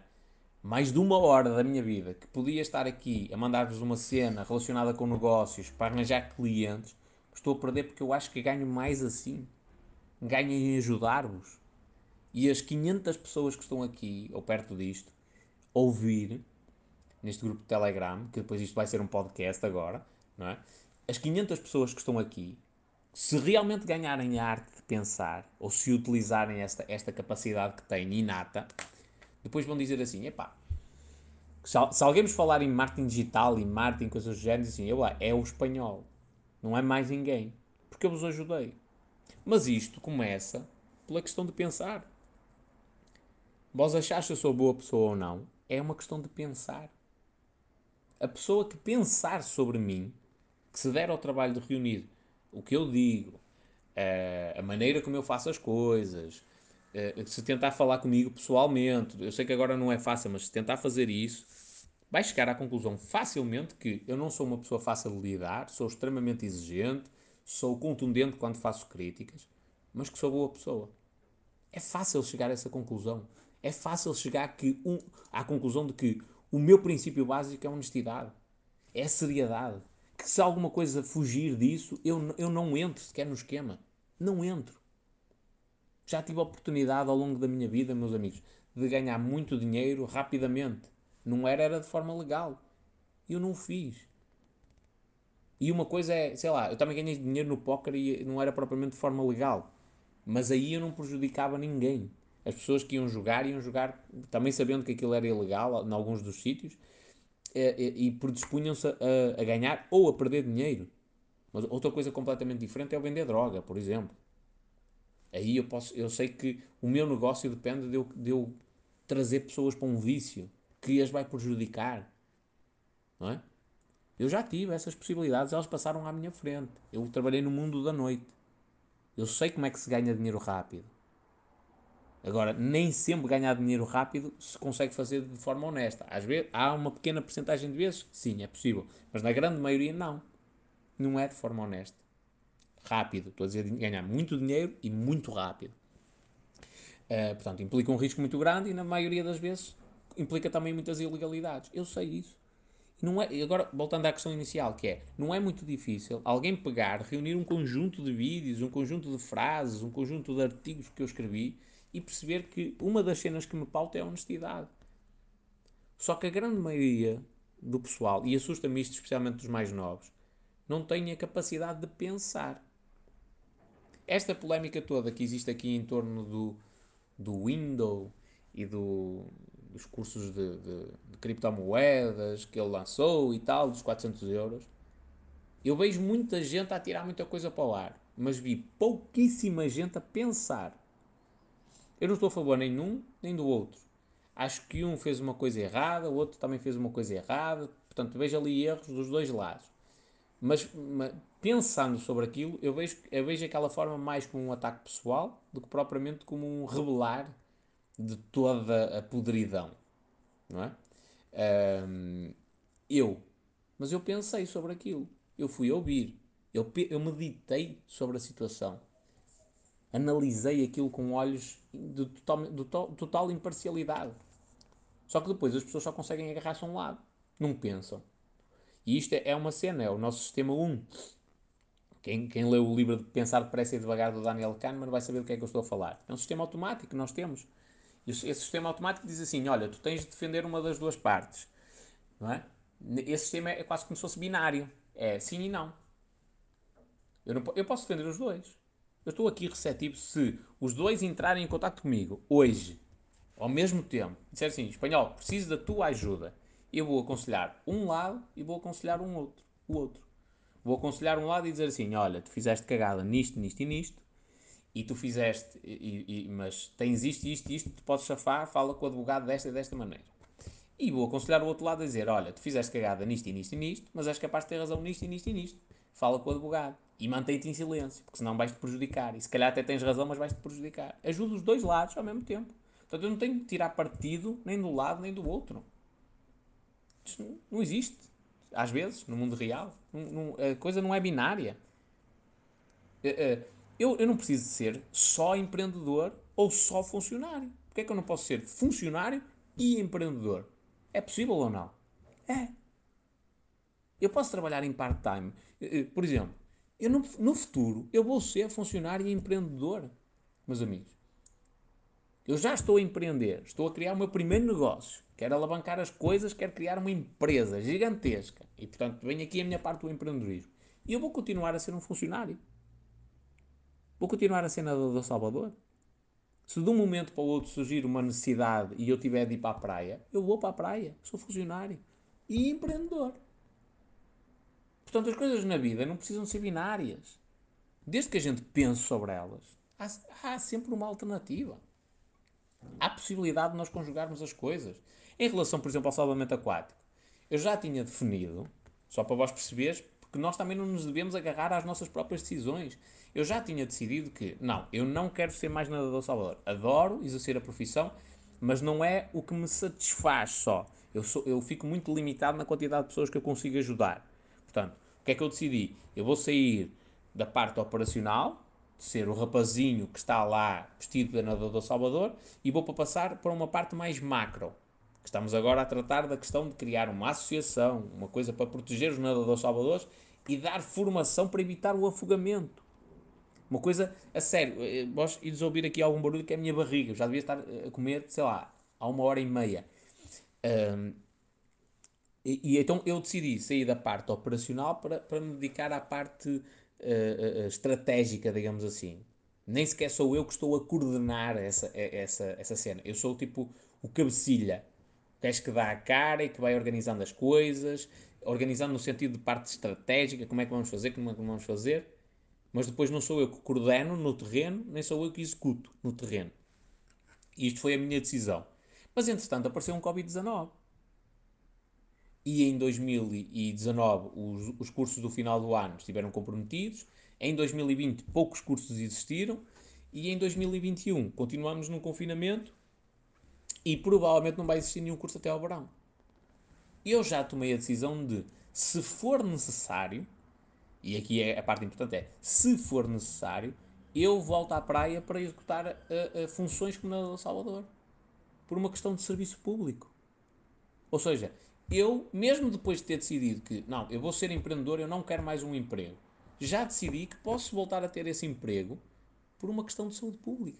Saúde, segurança, neste caso, das pessoas. Nós não, não, não precisamos estar sempre agarrados a uma, a uma coisa. Eu já cometi esse erro no passado. Ah, eu não sei amar. Ah, eu não sou, eu não sou uma pessoa que sabe expressar afeto. Não sei, aprendo. Não é, não é a cena mais lógica? Se eu não sei, vou aprender vou-me desenvolver para conseguir fazer isso. É a maneira mais simples de todas. E isto só surge, esta capacidade só surge se eu pensar.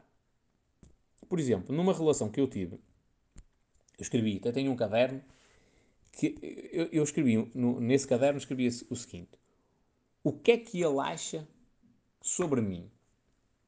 E coloquei-me no lugar da outra pessoa e, e analisei as minhas atitudes, mas pelos olhos da outra pessoa. Cheguei a conclusões fantásticas de coisas que eu andava a fazer completamente mal. Tipo, estava completamente errado nas minhas atitudes. Fui eu. Isso só surgiu porque eu tive a capacidade de pensar, de me abstrair daquela situação em concreto. Era muito mais fácil dizer: ah, a culpa é, da outra pessoa. Eu sou perfeito, a culpa é da outra pessoa. Não. Eu estava a cometer erros. Estava errado em muita coisa. E isto só chega a esta conclusão se eu pensar que é aqui que a maioria das pessoas, como gasta energia mental, decide não o fazer. O sucesso e o fracasso está nesta diferença, às vezes, em pensar. Portanto, moral da história, para uma hora e 18 de podcast, por enquanto, pensa. Tu que me estás a ouvir desse lado, pensa nas coisas. Pensa sobre tudo. Tudo. Pensa sobre os teus pais. Pensa sobre a tua namorada, o teu namorado, o teu casamento. Pensa sobre os teus filhos. Pensa sobre os teus amigos. Estes amigos, será que são as pessoas ideais? O que é que eles fazem? Será que a vida que eu, a vida que eu quero é exatamente igual à deles?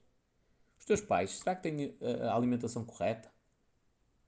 Por exemplo, eu demorei bastante tempo a perceber que a minha alimentação era totalmente errada.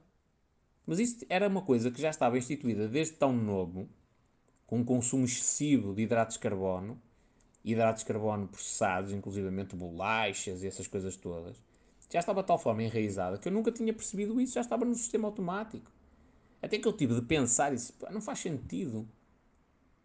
Tipo, toda a gente na minha barriga tem pança e eu também estou a ganhar essa pança gigantesca. Não faz sentido, tem de haver aqui algum ponto comum. Então porque é que há famílias que são, toda a gente é magra e atlética e famílias em que toda a gente é gorda? Ah, é genética. É genética o caralho.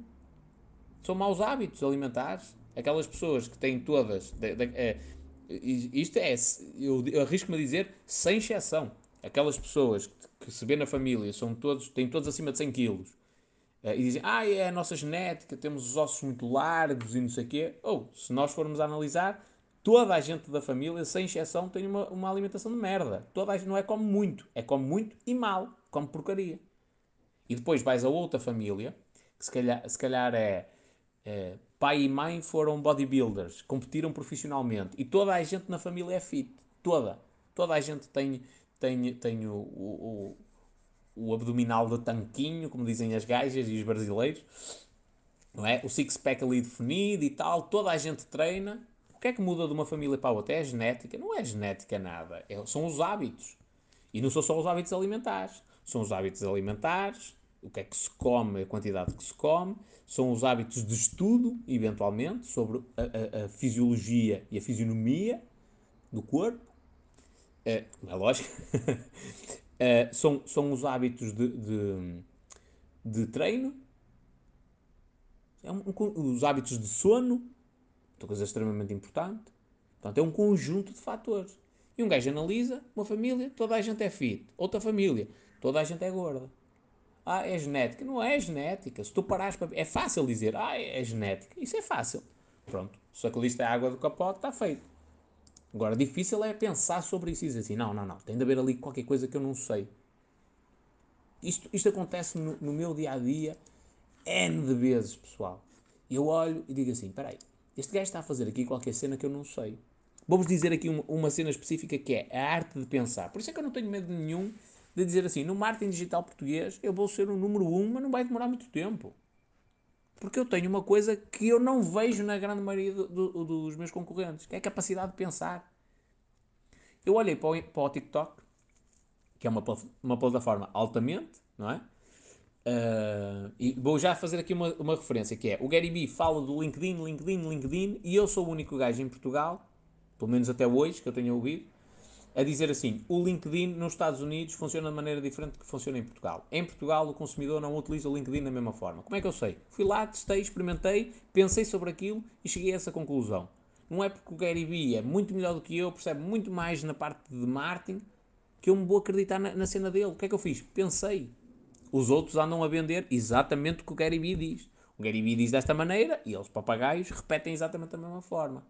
Não se replica da, na, na mesma maneira. ok? E isto e em outras coisas. Depois, em relação ao TikTok, eu olhei e vi umas miuditas uh, que começaram umas contas pequeninas, não eram conhecidas, e de um momento para o outro explodiram no número de seguidores e de visualizações. Eu disse: espera aí, há aqui qualquer coisa que não está bem. Porque eu agora já estou com um nível de maestria melhor. Eu já consigo pôr uma música bonitinha, fazer a edição dos clipes, consigo meter hashtags e uma fotografia de capa. Eu disse: Espera aí, há qualquer coisa que está a escapar do meu radar. E tive de pensar sobre aquilo. Qual foi a conclusão a que eu cheguei? Suspeita, numa fase inicial. Foi: Espera aí, estas gajas é precisamente por não terem o cuidado em andar com esta conice toda que conseguem produzir muito mais conteúdo. Gravam mais vídeos, respondem a mais pessoas em, em vídeo e isso faz com que tenham mais interação e que produzam mais conteúdo. Logo, se produzem mais conteúdo, aparecem mais vezes às pessoas tornam-se cada vez mais conhecidas e cada vez mais influentes. Pronto. Então foi, foi esta a premissa que entrou na minha cabeça. Espera aí, a quantidade é extremamente importante. E o Gary Vee já tinha dito isto, só que eu nunca tinha pensado dessa forma. Então passei à segunda fase, que é agora vou testar. Vou fazer eu. Passei de 15 vídeos para 30, de 30 para 70, de 70 cheguei quase aos 90 vídeos diários. E, e percebi, na prática, que aquela minha suspeita inicial é verdade. Quantidade é essencial. Muito, muito, muito, muito, muito, muito. Vale mais do que ter um vídeo com qualidade. Muito mais. E então quando eu cheguei a essa... Primeiro, essa, essa conclusão surgiu-me...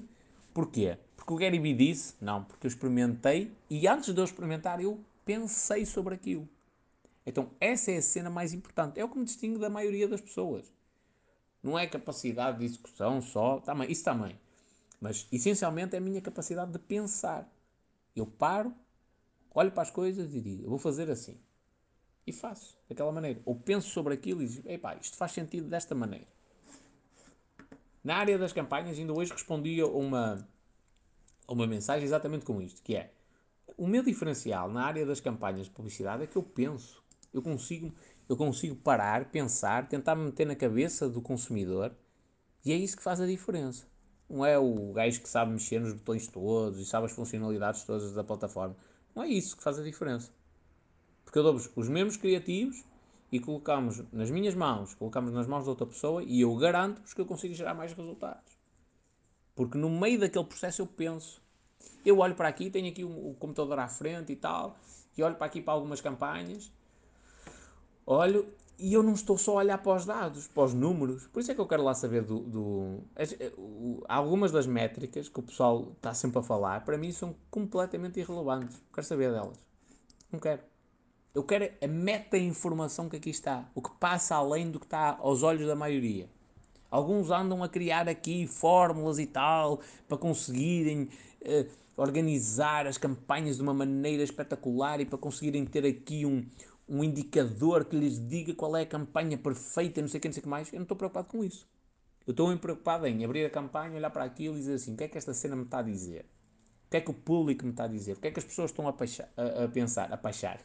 a pensar? Como é que as pessoas estão a interagir com o anúncio? Qual é a sensação da pessoa? E eu penso sobre isso. E quando eu penso sobre isso, eu chego a alguma conclusão. Às vezes é útil e faz com que o negócio dispare, que consiga arranjar clientes assim de uma maneira bizarra. Outras vezes é uma conclusão completamente inútil, uh, mas pelo menos que é uma conclusão, que é, pá, não vale a pena estar a pensar sobre esta cena porque isto não tem futuro. Vamos seguir para outra campanha, por exemplo. Então, estou sempre num processo de aprendizagem. E é isto que eu vos quero incentivar. A pensar. É a cena mais importante de todas. Pensar. Parar um momento do vosso dia, que é uma coisa que me está a faltar neste momento. Vou ter, agora vou ter de dar o salto eventualmente vou ter de, de, de, de pá, vou ter de organizar o meu dia de uma maneira diferente, assumir aqui compromissos com algumas pessoas, uh, com, com uma regularidade definida, digamos assim, portanto, uh, e, e, outras só vou conseguir ajudá-las pontualmente, uh, infelizmente, mas é um salto que é necessário. para quê? Para crescer a equipa. E eu vou crescer a equipa porquê? Porque eu consigo dedicar-me mais às outras pessoas, ajudar outras pessoas, e isto angaria-me mais clientes, como é lógico, mas ao mesmo tempo também me está a fazer falta aqui um período do dia que é ócio criativo. Para quem trabalha com criatividade sabe o que é isto. Ócio criativo é um nome bonito para coçar os tomates. É um período em que não se faz nada. Deita-se na cama, olha para o teto. Senta-se debaixo de uma árvore. Vais dar uma volta a pé. Não se faz praticamente nada. É só para pensar, para as ideias surgirem para deixar o cérebro relaxado e as coisas começarem a fluir. A fluir. Porquê? Porque se eu parar 3 horas do meu dia, que também é o grande erro das pessoas que tentam chegar a um, a um, um nível muito elevado, que é ficarem sobrecarregadas, as agendas delas é tipo desde as 6 da manhã até às 2 da manhã, sempre com reuniões e cenas. Não dá tempo para pensar. Se eu parar 3 horas do meu dia, mas isto eu garanto-vos, meus amigos, se eu parar 3 horas do meu dia a pensar sobre um negócio vosso, eu garanto-vos que dali vai sair uma ideia, uma pelo menos, genial. Pode não ser uma ideia multimilionária, mas que pelo menos uma ideia boa para, para executar e, e dar resultado para os vossos negócios, dou-vos a garantia que sai dali. Dou-vos a garantia, aposto que vos quiseres. Porque eu sei a minha capacidade de gerar muitas ideias. Ah, sou eu que sou o, o gênio da lâmpada e vou ter aqui ideias mágicas. Não. Só que eu sei que vou ter uma quantidade gigantesca de ideias. E no meio daquela quantidade é impossível que uma não funcione, que não seja muito boa. Impossível. Impossível. Até porque eh, eh, eu, eu até gosto quando, quando, quando acontece de. O pessoal diz, ah, mas esta área é assim, não há muito onde se possa inovar. É dessas áreas que eu adoro. Porque eh, o que é que acontece? Estão todos presos à mesma cena. Estão todos presos na mesma rotina. Eu chego lá, não é? Carne fresca. Ó, que ambulância no centro da verdade. Chego lá, carne fresca, um pensamento completamente diferente, uma maneira de encarar o mundo completamente diferente e começa a questionar as regras que estão implícitas naquele, naquele, naquele negócio. Ah, aqui a gente cobra sempre por mensalidade. Porquê? Porquê é que não pode ser anuidade? Porquê é que não podemos criar um modelo de negócio em que é gratuito o acesso e eles pagam por outro tipo de coisas? Produtos, por exemplo. E quando eu começo a questionar isso, começo a pensar e começam a surgir ideias que permitem inovar aquele negócio. E é isto que faz as coisas evoluírem. O pessoal diz: Epá, eu não tenho ideias. Tens, tens. Quando alguém me diz: Eu não tenho ideias, está completamente errado. Tens ideias. Só não estás é, é conseguir pôr o teu cérebro num, num estado mental uh, suficientemente bom para tu conseguires pensar de uma forma criativa. E pronto, minha gente, uma hora e meia, já estou cheio de fome, já são duas da tarde. Comecei isto tipo a uma meia e meia? Sim. Uh, já devi... Ih, Jesus, já estou total atrasado. Mas pronto, quero, quero a mensagem final aqui é pensai. Usai a vossa cabeça para aquilo que ela serve, para pensar. Questionai tudo e todos. Eu, inclusive. Questionai. Questionai se eu realmente tenho boas intenções. Questionai se eu estou a fazer isto realmente sem segundas intenções. Uh, questionai se eu sou uma pessoa séria. Questionai se eu ando em esquemas. Questionai aquilo que eu digo. Aparece um vídeo meu à vossa frente. Pensai assim: espera aí, porquê é que o espanhol gravou este vídeo? O que é que ele quer dizer com isto? Será que ele está a fazer isto para, para criar engajamento? Será que ele está a fazer isto para fazer algum teste? Será que este vídeo é um teste para um cliente meu? Às vezes é, amigos. Às vezes é, questionai, ganhei essa habilidade. Eu, se vós fores ao meu TikTok, é difícil agora encontrar porque são muitos vídeos, é difícil encontrar um específico. Mas há lá vídeos que são publicidade em empresas. E se alguém nos perguntar, ah, o, o espanhol faz, faz publicidade em alguma empresa na, na, nos vídeos dele? A vossa resposta é não. Nunca vos apareceu assim nenhum vídeo em que eu com uma garrafa à frente a fazer publicidade à Coca-Cola, coisa assim do género. Mas eu tenho vários vídeos no, no meu TikTok que são publicidade. Só que são publicidade subliminar. E vós só ides conseguir perceber isso se parares, olhar para o vídeo e pensar sobre aquele vídeo. Porquê é que o, espanhol gravou este vídeo? O que é que ele queria dizer com isto? Será que isto é uma mensagem comercial? Na maioria das vezes, desses vídeos em específico, é ou é um teste que eu estou a fazer para usar numa campanha de um cliente meu e quero saber se aquela, se aquela mensagem serve ou não, e estou a fazer um teste na minha conta.